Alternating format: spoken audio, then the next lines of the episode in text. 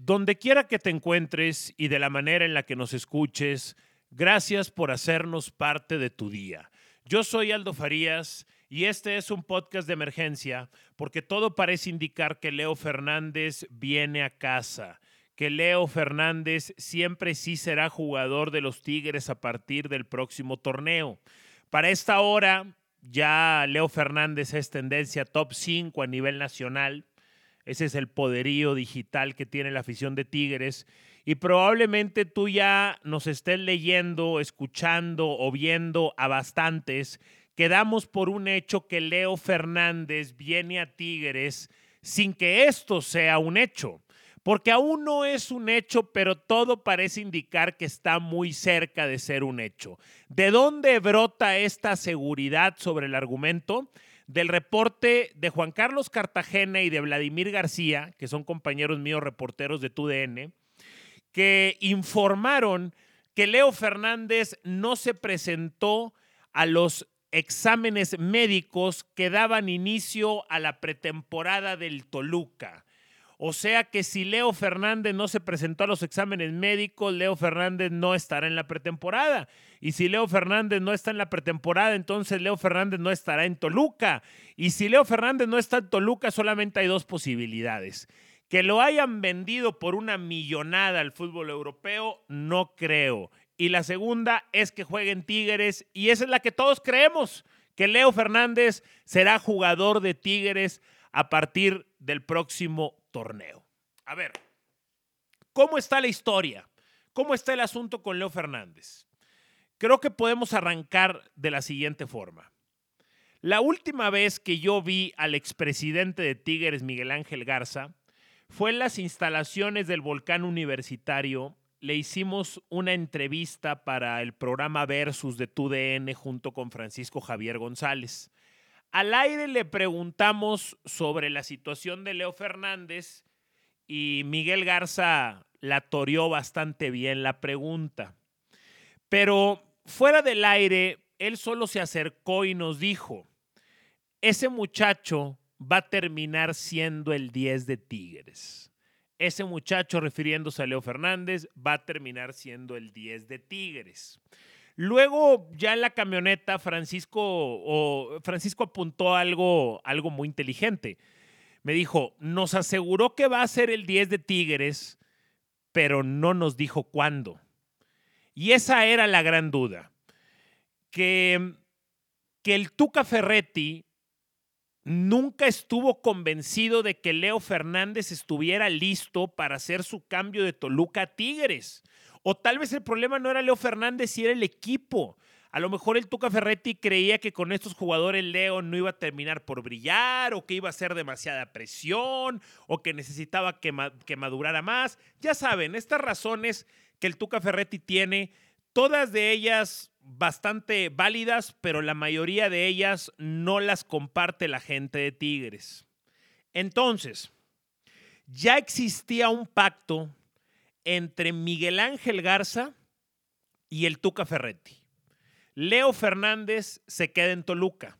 No es que eso necesariamente lo quisiera Miguel Ángel, pero vamos, entre el Tuca y el expresidente se han hecho miles de favores, entonces se deben una, se compran una y así eh, de manera viceversa. Entonces, digamos que aquí Miguel Ángel Garza estaba cediendo por el Tuca Ferretti.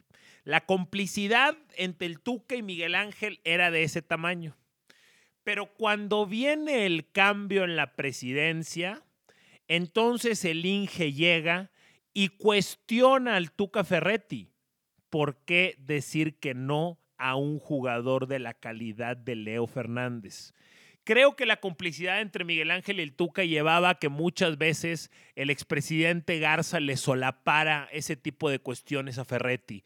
Y ahora con el Inge creo que lo van a apretar o le van a pedir más cuentas al, Tuca Ferretti. Seguramente eso, mientras no sea a un punto extremista, eso le va, le, va a hacer bien al Tuca Ferretti. Al principio le va a molestar seguramente, pero le terminará, le terminará ayudando.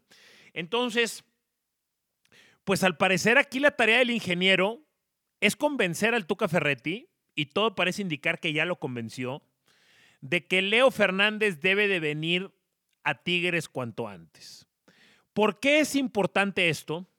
Porque la llegada de Leo Fernández representaría el primer golpe de autoridad de la presidencia de Alejandro Rodríguez. Y a cómo se han dado las cosas y eh, el manejo que el Consejo de Cemex le ha dado, la manera en la que se ha involucrado en las últimas semanas o los últimos meses, hacen necesario que don Alejandro dé un golpe de autoridad como este. La llegada de Leo Fernández puede representar el primer estandarte de la tercera presidencia del Inge Alejandro Rodríguez. La eh, eh, pocos presidentes en México tienen eh, tanta capacidad para entender al público como Alejandro Rodríguez. Hay una cosa que ustedes no sé si sepan de don Alejandro. El Inge antes de estar en el negocio del fútbol ha estado en otras industrias y una de ellas fue la industria de la televisión. De hecho, Alejandro Rodríguez y Don Robert, Alejandro Rodríguez era el jefe de Don Robert en algún proyecto de televisora, no me acuerdo exactamente dónde. Lo que les quiero decir con esto es que Alejandro Rodríguez, antes de ser un maestro y un capo de la industria deportiva, Alejandro Rodríguez era un cerebro de la televisión y del entretenimiento. Y si algo desarrolla la gente que está en esos puestos es el entendimiento del público, de la audiencia, del pueblo, de los aficionados. El Inge entiende perfectamente al aficionado de Tigres y sabe que está pidiendo de comer. Y está pidiendo de comer algo muy específico. Está pidiendo de comer algo que se llama Leo Fernández y que durante los últimos seis meses se han comido los aficionados del Toluca ante sus propios ojos. La gente quiere que le den de comer a Leo Fernández. El Inge eso lo sabe, lo detecta y lo está logrando. Le vamos a agregar que aparte de eso que la gente te está pidiendo, está al alcance tuyo, te pertenece, está a una llamada. No, está a convencer al Tuca Ferretti, porque esto no es una dictadura tampoco, está a convencer al Tuca Ferretti, que parece que ya lo hizo, y a una llamada con los directivos del Toluca está al alcance, es posible, es lo que quiere la gente y como dice un clásico de la música, give the people what they want. Dale a la gente lo que quiera, give the people what they want. Esa es una de las filosofías del ingeniero Alejandro Rodríguez y todo parece indicar que el Inge Rodríguez le va a entregar a la gente lo que quiere. ¿Qué quiere la gente? A Leo Fernández. ¿Cómo hay que ver al pequeño Leo Fernández? Lo digo pequeño literalmente porque es, es un crack chaparrito, es una de estas pulgas biónicas. A Leo Fernández hay que verlo como lo que está encomendado a hacer. A Leo Fernández hay que leerle la misión y dejársela muy clara. Leo Fernández está llamado a ser el heredero de las glorias de André Pierre Gignac.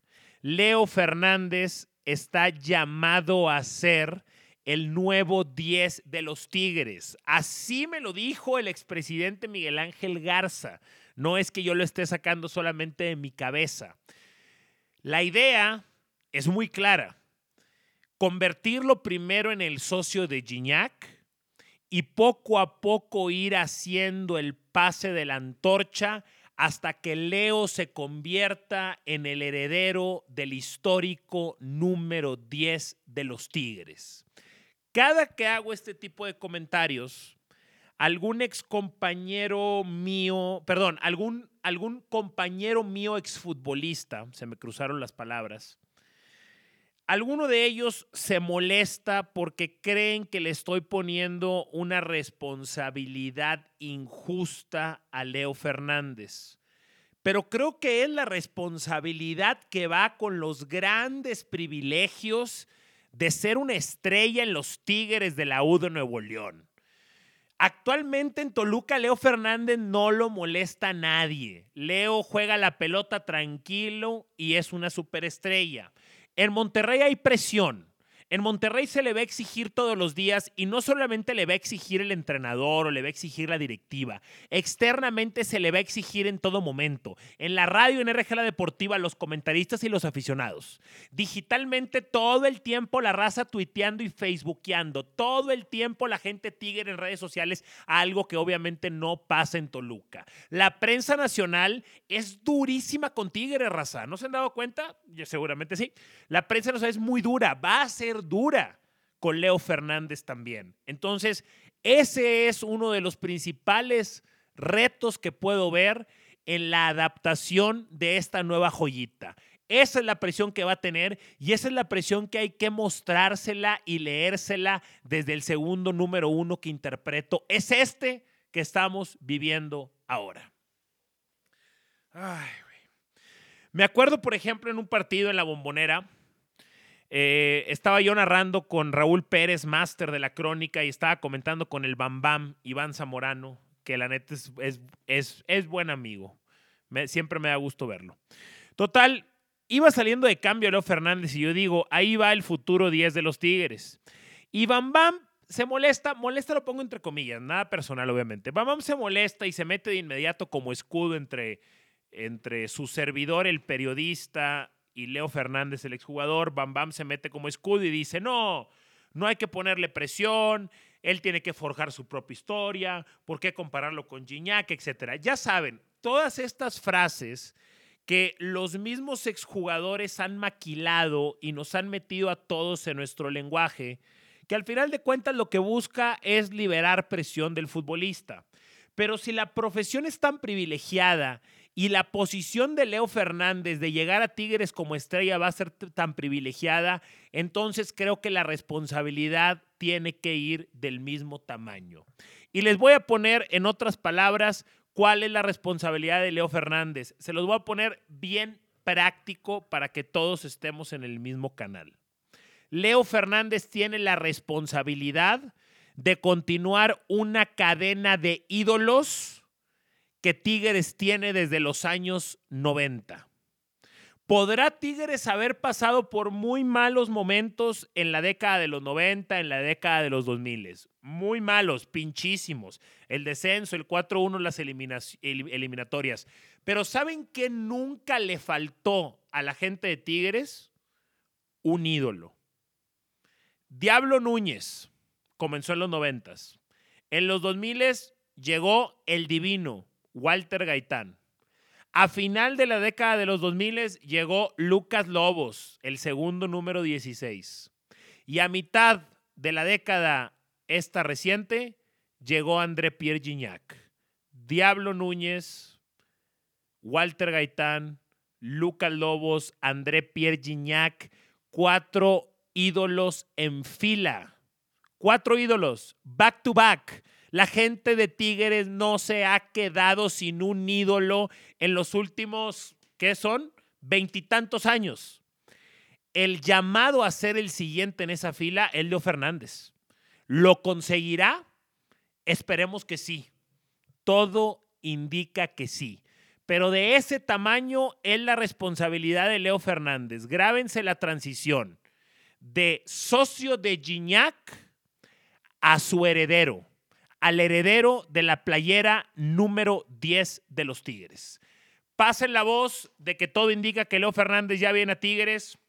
Si la raza les pregunta que qué onda, que cómo saben, que dónde se enteraron o si quieren saber detalles, pues pasen la voz y díganle que tengo este podcast o compártanselo literalmente de manera digital. Ahí los leo a través de Twitter, los leo a través de Facebook y de Instagram, arroba aldofarías GZZ. Nos escuchamos en la próxima. Me, cansé un poco, perdón, pero pues eso fue un podcast de emergencia al final de cuentas, ¿no? Podcast de emergencia sobre, sobre Leo Fernández. Gracias y nos escuchamos en la próxima.